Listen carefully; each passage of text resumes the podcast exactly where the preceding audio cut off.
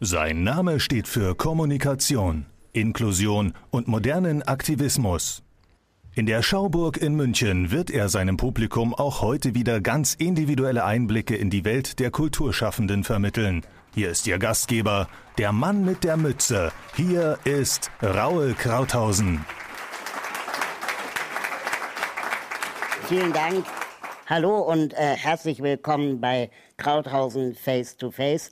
Ich freue mich auf meinen Gast heute. Sie ist Theaterwissenschaftlerin, Schauspielerin und Regisseurin, aber wahrscheinlich vor allem bekannt als die Gründerin des Berliner inklusiven Theaters Rambazamba. Herzlich willkommen, Gisela Höhne.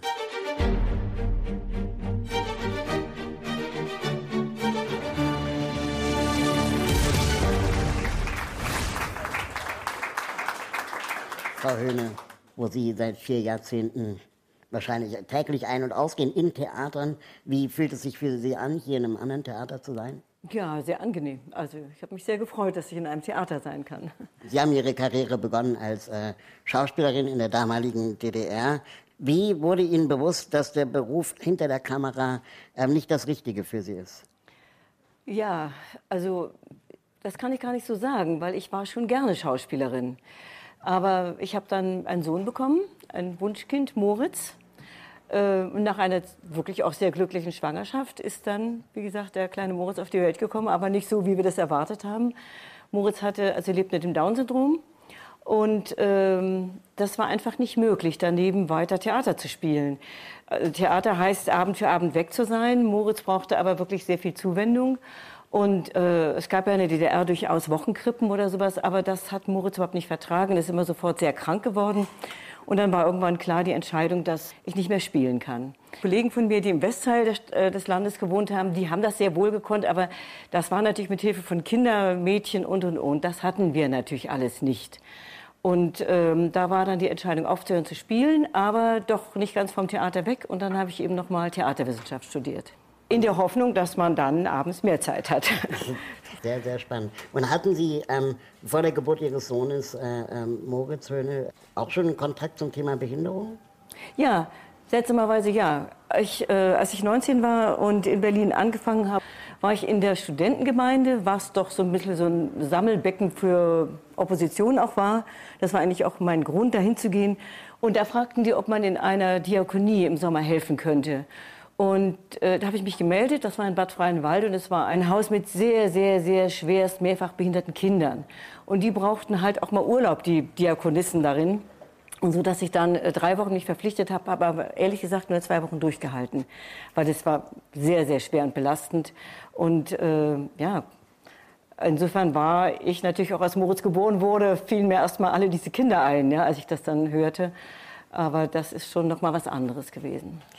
Und äh, wie reagierten damals, weil das war ja in der DDR, mhm. äh, wie reagierten damals die Ärzte, äh, die Behörden ähm, auf die neue Situation, ihr soziales Umfeld, dass sie einen behinderten Sohn haben werden? Naja, äh, es war ja nicht äh, behindertenfeindlich. Äh, also alle unsere Freunde haben ganz toll reagiert, also uns äh, enorm unterstützt, auch die Familie sofort. Ich kann mich auch nicht über die Ärzte beklagen. Also ein Arzt meinte zwar immer, dass es war ein Sohn, aber er sagte, immer, ihr freuen sich, dass sie so eine Tochter haben. Ähm, die Mongos sind doch ganz nett. Das fand ich ganz furchtbar, weil erstmal diese Reduzierung auf Mongo, das war wie ein Tier. Und dieses Wegreden von Schwierigkeiten, also das hat mich enorm gestört. Während ein anderer Arzt ganz klar gesagt hat, also als Baby wird das noch relativ äh, normal ablaufen, aber wenn er etwas größer wird, wird der Abstand zu den sogenannten normalen Kindern immer größer.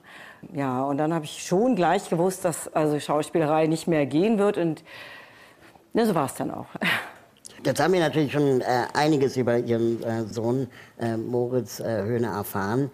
Äh, es ist natürlich jetzt immer schwierig, über Menschen zu sprechen, ja. die nicht anwesend sind. Genau. Äh, deswegen haben wir einen kleinen Einspieler mit dabei, mhm. der nochmal die Arbeit von Moritz Höhne beim Rambazamba Theater mhm. zeigt. Schön. Film ab.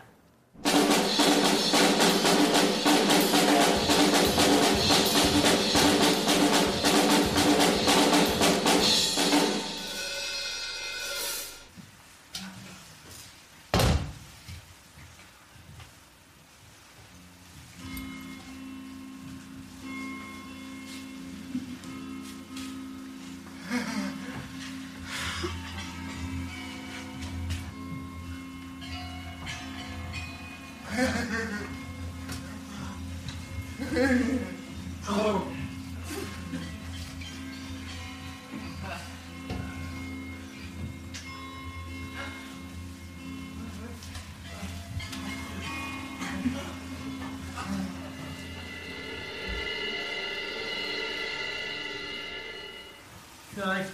mir das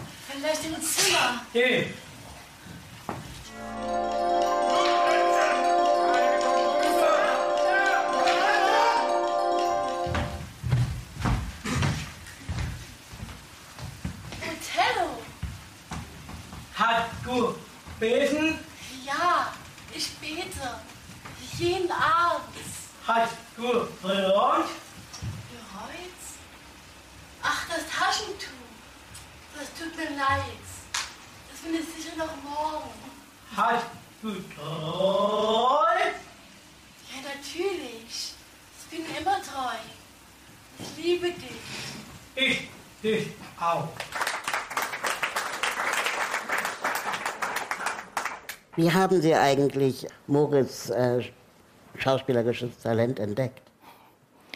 weil er nicht sprechen konnte. Okay. Also Moritz hat vier Jahre seines Lebens nichts gesprochen, auch nicht Mama. Und er hat sich immer verständlich gemacht durch Spielen. Und wir sind dann auch zu einer äh, Therapeutin gegangen und die sagt, ja, ihr kommt vier Jahre zu spät. Das fand ich natürlich nicht sehr ermutigend. Und äh, die verbot dann, dass Moritz spielt, was ich total bedauert habe, weil er eigentlich sehr schön immer gespielt hat. Aber er sagt, er spricht nie. Der spricht nie, wenn Sie jetzt sich Stopp sagen und er muss jetzt mal anfangen zu reden.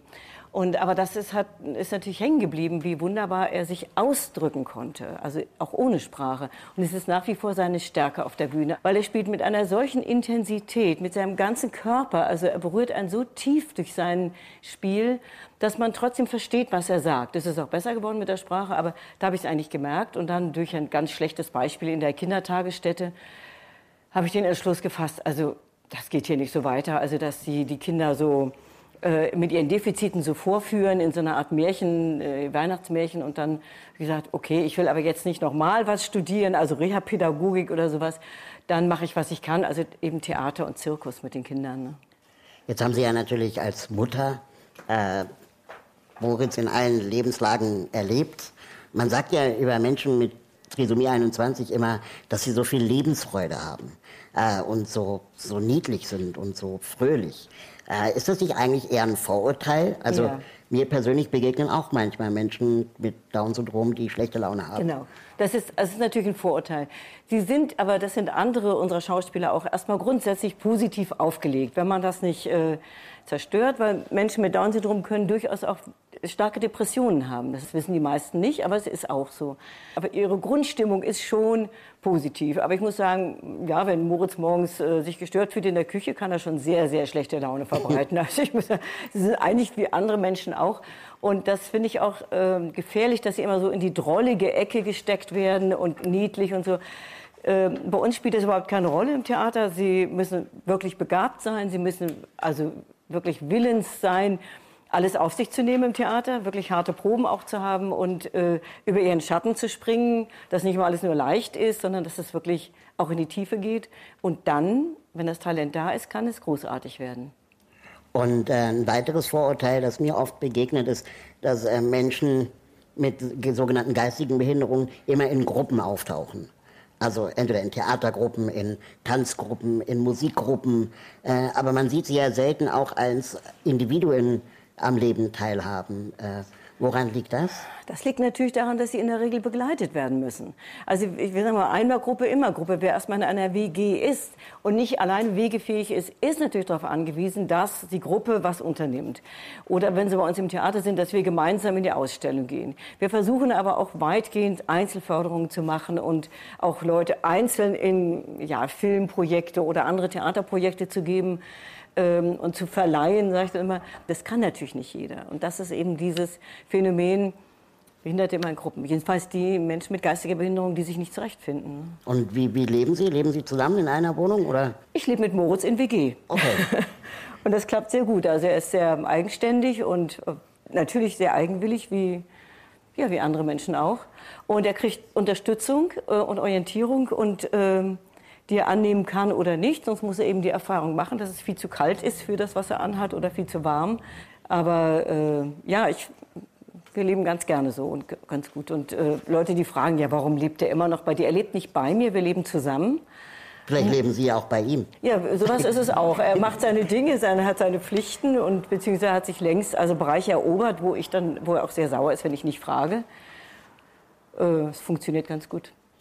Kommen wir vielleicht äh, langsam zum Theater Rambazamba. Ja. Gab es einen initialen Moment, wo Sie gesagt haben, Sie gründen jetzt das Theater Rambazamba? Ja, vielleicht war es diese, diese unglückselige Märchenveranstaltung, wo ich, da habe ich so gelitten, weil ich bin leidenschaftlich Theaterfrau, ich war wirklich gerne Schauspielerin, ich war dann ein bisschen abgeschnitten durch dieses Studium und ich glaube, ich wollte auch unbedingt wieder was machen. Und weil ich so gesehen habe, dass diese Kinder wirklich was anderes können, wenn man sie lässt, wenn man sie in ihren Stärken wirklich herauskitzelt und fordert. Und da habe ich damals beschlossen, ich mache was und äh, ich mache diesen Zirkus. Und weil es Kinder waren, ist Zirkus genau die richtige Form. Zirkus ist ja nichts anderes als Vorführen von Fertigkeit, aber auf dem Trapez oder auf dem Pferd oder als Löwe. Also man zeigt, was man kann. Und das finde ich ein ganz toller äh, Ansatz, überhaupt zu sagen, jeder kann etwas. Und der eine kann besonders toll und herzlich lachen und einer kann wunderbar jonglieren und einer kann sehr langsam sprechen. Alles das sind ja, wenn man es wirklich präsentiert und in Ruhe anschaut, mit einem mal Fähigkeiten und was Besonderes. Und als dann die Wende kam, da war ich auch fertig mit dem Studium und haben gesagt, so jetzt, das ist die Stunde Null. Das hat auch gestimmt. Und jetzt machen wir nicht nur Theater, wir haben eine Kunstwerkstatt gegründet für Menschen, die durch bedingt durch Moritz natürlich logisch, erstmal mit geistiger Behinderung und allen anderen Behinderungen auch und anderen großgeschrieben. Und eben eine Kunstwerkstatt, die in erster Linie Bedingungen schafft für diese Menschen, nicht umgekehrt. Dazu stehe ich nach wie vor. Und darum stehe ich auch manchem inklusiven Projekt kritisch gegenüber. Aber ähm, eben wirklich hier Bedingungen zu schaffen, dass diese Menschen über die Schwelle gehen und sagen, jawohl, hier ist also eine Keramikwerkstatt, die ist ebenerdig, da habe ich als, äh, sozusagen als Rollifahrer jede Gelegenheit und jeden Platz, aber auch als Mensch mit geistiger Behinderung setzen, werden mir nicht normale Menschen vorgesetzt, die alles wunderbar abbilden wie in der Realität, und dann fangen die an, das genauso zu machen, sondern die Ästhetik von ihnen, die aus ihrer tiefen Fantasie, aus ihrer Seele kommt, die war gefragt. Und dieser Ansatz war goldrichtig. Weil genau das ist entstanden. Wilde, große, tolle Bilder, wunderbare Plastiken und eben Rambazamba Theater. Und wie waren die ersten Reaktionen des Publikums? Ja, umwerfend. Also wir hatten die, die, erste Premiere gleich im Deutschen Theater Berlin. Das ist sozusagen die Theaterinstitution. Gleich oben gewesen. eingestiegen. Wirklich gleich oben eingestiegen. Das war auch toll, dass die das gemacht haben. Und ich habe das auch nicht gedacht, dass das gleich so einschlagen würde, aber es war umwerfend. Also wir sind auch gleich damit auf Tournee gegangen und ich gedacht, okay, das eine Mal hat es geklappt, aber es ging dann Gott sei Dank weiter. Ja. Und äh, zum Thema Tabu gebrochen, Menschen mit Behinderung auf der Bühne, Natürlich. gab es da auch äh, negative Stimmen? Oder? Na, erstmal als, als Vorbehalt. Also zum Beispiel kam das Argument, also von Kollegen, von Theater, also mit einer geistigen Behinderung, das geht doch überhaupt nicht. Theater ist doch eine geistige Kunst, ja. Und das war aber, nachdem die das gesehen haben, sehr schnell weg. Aber natürlich auch überhaupt, also Jetzt wollen die auch noch an die Töpfe, ne? das kommt dann auch dazu. Also die können ja gerne im Wohnheim so ein bisschen. Und da haben wir von Anfang an gesagt, keine Wohnheimkunst, keine Werkstattkunst, interessiert uns gar nicht, keine Rechtfertigung, dass es ihnen gut tut, irgendwie therapeutisch oder so, überhaupt nicht. Menschen mit jedweder Behinderung, auch mit einer geistigen, dürfen Künstler sein, dürfen Schauspieler sein und müssen das Podium kriegen, was alle anderen bekommen. Ein großes Tabu war auch immer Sexualität, was wir sehr schnell angepackt haben. Und da gibt es bis heute den Schreckmoment, Dürfen die denn das? Oder wissen die denn davon, dass sie jetzt oben ohne ist, die eine Schauspielerin? Ja, sag ich, sie weiß es und sie wollte es auch. Hm, aber weiß die denn, was es bedeutet? Also diese Schutzhaltung immer. Und dann muss ich noch zu einem Phänomen kommen, was, glaube ich, ganz wichtig ist, um uns zu verstehen. Es ist ein Ensemble. Und ich glaube, das Erfolgsrezept, ein Geheimnis ist das Ensemble. Weil darin jeder mit seinen eigenen Begabungen seinen Platz gefunden hat. Und die haben auch so eine Form von Codes entwickelt. Wie die, wir, das verstehen die übrigens die Zuschauer. Die merken das. Die sagen immer, wie die sich unterstützen. Aber die gehen nicht hin und unterstützen sich, sondern da ist so alle spüren in der gleichen äh, Gefühlsebene oder äh, Empfindungsebene, wo sie sind und wo jemand wegrutscht oder wo jemand nicht mehr da ist oder äh, wo sie zurückgehen müssen in ihrem. Und das ist ein unglaubliches Erlebnis. Nimmt man die einzeln raus, und setzt sie meinetwegen irgendwie, was so für mich falsch verstandene Inklusion ist, jetzt in irgendein anderes Theater und sagt so, das Berliner Ensemble nimmt jetzt Nele Winkler, die Mutter Angela Winkler hat ja schon öfter da und so weiter, würden ja auch alle toll finden, alle nett. Charity. Ja. Aber Das wäre dann so eine Art Charity. ja, die würden erstmal kriegt sie ja kaum Rollen, dann würde sie nicht so aufblühen können wie bei uns, weil sie kriegt genau das, wo sie mit dem Teil, den sie richtig gut kann, auch aufblühen kann. Denn Haben Sie eine, eine hohe Fluktuation in, in Nein, dem gar Ensemble? nicht, gar nicht. Das ist das Problem. also, was heißt das Problem? Also ich habe Schauspieler, die sind 25 Jahre dabei und natürlich werden die auch älter und manche bauen jetzt auch schon ab. Und das ist tatsächlich gerade aktuell ein Problem, weil viele, viele Junge bewerben sich, aber wir haben nicht mehr Arbeitsplätze. Die haben ja alle einen Arbeitsplatz in einer mit uns kooperierenden Werkstatt für Menschen mit Behinderung. Dieser Arbeitsplatz ist von der Senatsverwaltung eingerichtet worden, nur als Schauspieler, damit sie bei uns spielen können und nicht mehr am Tage irgendwie in der Werkstatt irgendwo und dann zu uns kommen. Äh, ja, aber die sind natürlich begrenzt, die Arbeitsplätze. Und das da, wir wollen natürlich auch Junge haben. Ne? Und Sie sagten ähm, mal in einem Interview, äh, das ich vorab las, dass ähm, sich das Theater ganz bewusst auch lieber durch Kulturförderung fördern lässt, als jetzt über ja, Inklusionstöpfe, sag Ja, ich jetzt mal. richtig. Das ist richtig, wobei ich meine Kultur sollte auch sich inklusiv verstehen, aber es richtig rum verstehen. Mhm. Also sich zuständig fühlen, und das ist in Berlin zum Glück der Fall, für ein Theater wie unseres. Noch nicht finanziell ausreichend genug, das muss man einfach sagen, aber wir haben äh, deutschlandweit, das sind wir das einzige Theater, was eine Kulturförderung hat. Ein Richtig, ja, 400.000 lässt sich schon hören. Natürlich im Vergleich zum schlechtesten bezahlten Stadttheater in Berlin, weit unterbezahlt 9 Millionen. Ne? Ja. was sind da 400.000? Also wir werden jetzt da rangehen und die nächsten zwei Millionen mal versuchen zu kriegen, um dann eben ein, wirklich noch weiterzugehen, um das ein bisschen auf noch bessere Füße zu stellen. Ähm, wir haben jetzt schon ein paar Mal über Inklusion gesprochen und einmal haben Sie gesagt, dass Sie nicht die Menschen mit Behinderung inkludieren, sondern eher die Menschen ohne Behinderung. Wir haben uns sehr lange damit jetzt beschäftigt und haben gedacht, müssen wir jetzt, als das so aufkam mit der Inklusion, müssen wir jetzt unsere besten Schauspieler abgeben, damit die woanders äh, an großen Theatern, also man würde ihnen das ja auch nicht verwehren wollen, weil jeder würde erst mal sagen, von unseren Schauspielern, ganz toll, ich bin der Schauspielerin am Deutschen Theater. Aber die Antwort war für uns dann doch eine andere, weil wir möchten gerne normale Schauspieler einstellen bei uns. Das würden wir echte Inklusion nennen. Also wir bleiben 37, die Werkstattplätze haben und dazu kommen dann fünf und fünf andere. Wir haben Sie eingangs gefragt, ob Sie uns eine Requisite mitbringen Ja, mögen. ja. Ähm, mögen Sie uns kurz erzählen, was diese Requisite, die Sie mitgebracht haben, für Sie bedeutet und was es ist? Das ist dieses Buch. Morgens um vier kann ich nicht mehr schlafen. Und dann quält es mich und dann habe ich die Ideen. Das 4 Uhr morgens Gedankenbuch. Und das haben mir meine Mitarbeiter geschenkt. Und das muss ich immer im Bett haben. Also es gibt auch noch einen Bleistift dazu. Und dann schreibe ich das sofort auf. Und dann kann ich um fünf wieder einschlafen, vielleicht. Ja, das ist das Requisit. Also das ist ganz wichtig, weil künstlerische Arbeit, schöpferische Arbeit passiert nicht auf Knopfdruck. Schon gar nicht, wenn man da sitzt und denkt, so, jetzt muss ich einen Einfall haben. Und wie mache ich das denn jetzt und so. Und dann 4 Uhr morgens. Dann habe ich das Buch. Ist in diesem Buch vielleicht auch die Idee entstanden zu einer Ihrer Inszenierungen mit dem Titel Am liebsten zu dritt? Ja, ganz genau. Äh, In der Tat ganz genau. Ich wollte eine Revue machen und meine Musiker, die immer mit mir arbeiten, die sagen, lass uns so eine neue Revue machen. Und ich war so unzufrieden, weil ich dachte, ja, Musiktitel, Musiktitel. Und morgens um vier habe ich gewusst, es muss ein Krimi werden. Und in diesem Krimi müssen Maskierte, mit Tierköpfen maskierte, eine Bande muss ein Hotel überfallen. Wirklich genau die Idee kam mir da. Und die, äh, das sind alles Menschen mit Down-Syndrom und die schnappen sich die Männer aus diesem Hotel, weil, was vielleicht nicht alle wissen, Männer mit Down-Syndrom sind unfruchtbar. Aber sie alle haben beschlossen, wir wollen weiter Kinder mit Down-Syndrom haben, die ja nicht mehr so viel geboren werden und immer weniger durch diesen Bluttest. So, und sie kidnappen sich diese Männer, damit sie die Frauen befruchten, damit weitere Babys mit Down-Syndrom geboren werden. Und jetzt beginnen die wildesten Liebes- und Eifersuchtsgeschichten und ähm, äh, große also Proklamationen auch, dass sie nicht so sein wollen, eben wie die sogenannten Normalen. Und wie Sie das in Szene gesetzt haben, schauen wir uns in einem Einspieler an.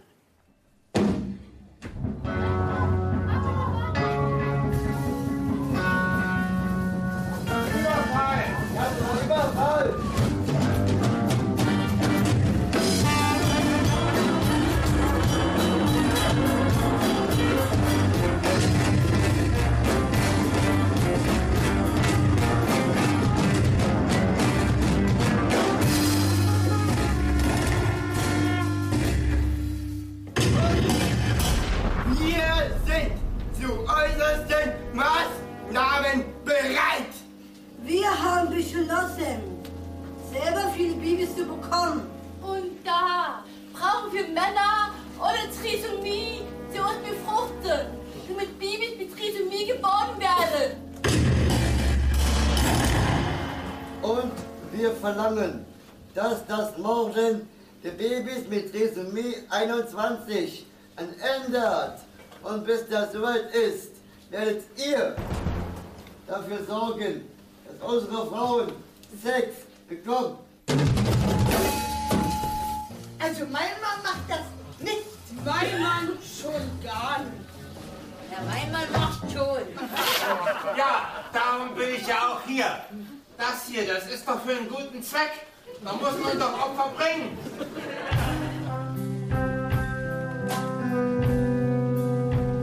Also meine Tricks.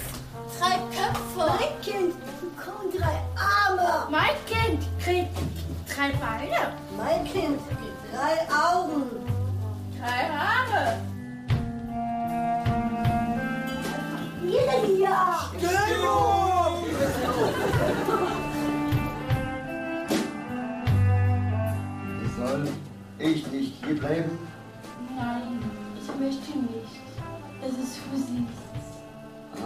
Dachte, am liebsten zu dritt.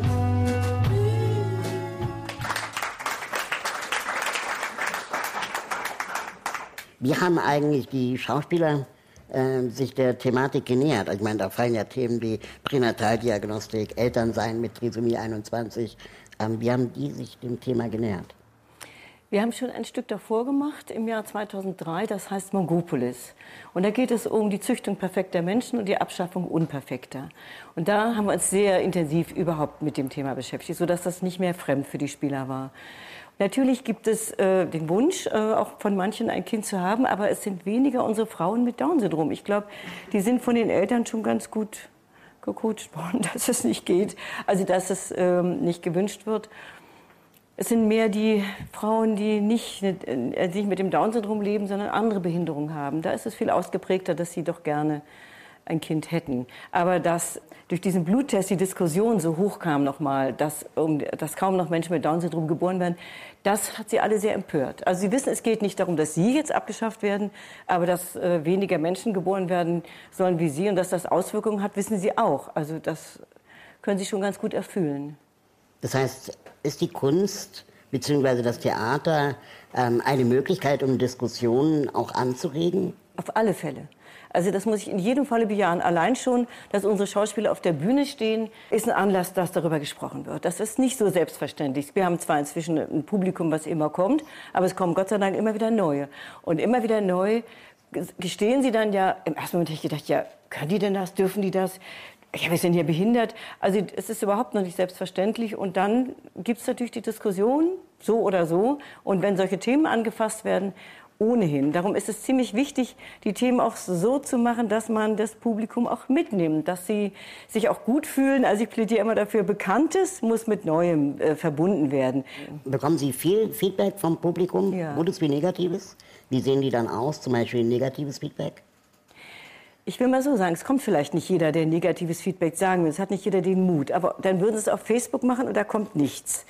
Na, manchmal wird gefragt, ob sie es denn verstehen, die Schauspieler. Und, ähm, aber alle, es ist mehr positiv das Feedback. Also alle kommen und sagen, Mensch, das könnte ich nicht. Und was für eine Energie die haben und wie die spielen.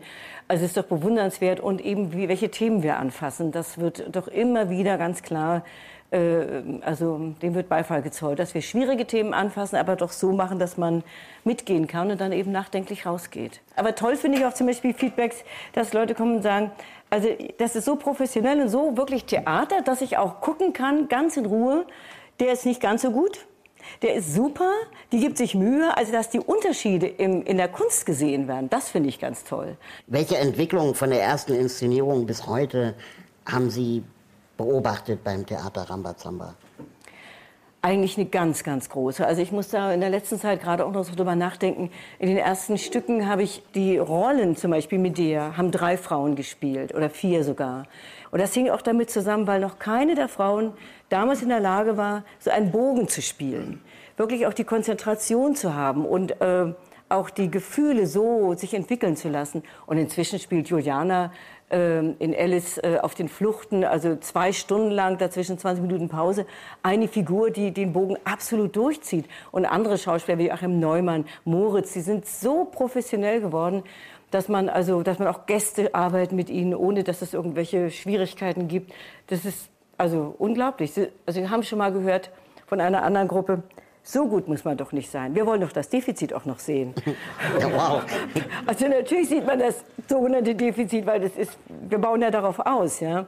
Nein, das ist eine ganz tolle Entwicklung. Auch mit dem, mit dem Rhythmus, in dem Trommel. Moritz spielt ja auch Schlagzeug. Und am Anfang haben wir angefangen, und ich, weil ich so gerne getrommelt habe, habe ich lauter Trommeln im Secondhand gekauft. Keiner hat es gut gemacht. Keiner hat irgendeinen Rhythmus verstanden. Da dachte ich, okay, rhythmisch sind sie alle nicht. Macht nichts, wir trommeln weiter. Es tut ja gut. Heute können sie alle trommeln. Moritz spielt Schlagzeug, sie sind rhythmisch geworden. Ja. Also das, man muss Geduld haben und daran glauben, dass es, auch wenn nicht schnell das Ergebnis kommt, dass es wie in einen Humus fällt und dass es ein bisschen braucht. Aber irgendwann kommt da eine Blume raus. Oder auch ein Kaktus, das ist auch okay. Frau Höhne, ich danke Ihnen sehr für dieses sehr, sehr interessante Gespräch und freue mich wieder einmal in Ihr Theater kommen zu dürfen. Gern. Ich freue mich immer, wenn Sie kommen und alle überhaupt natürlich. Das äh, Theater Rambazamba in äh, der Kulturbrauerei in Berlin immer wieder ein Besuch wert. Ich bedanke mich auch bei Ihnen, liebe Zuschauer, und äh, sage auf Wiedersehen aus der Münchner Schauburg und freue mich, Sie ein nächstes Mal wieder begrüßen zu dürfen bei der Sendung Krauthausen Face to Face. Auf Wiedersehen.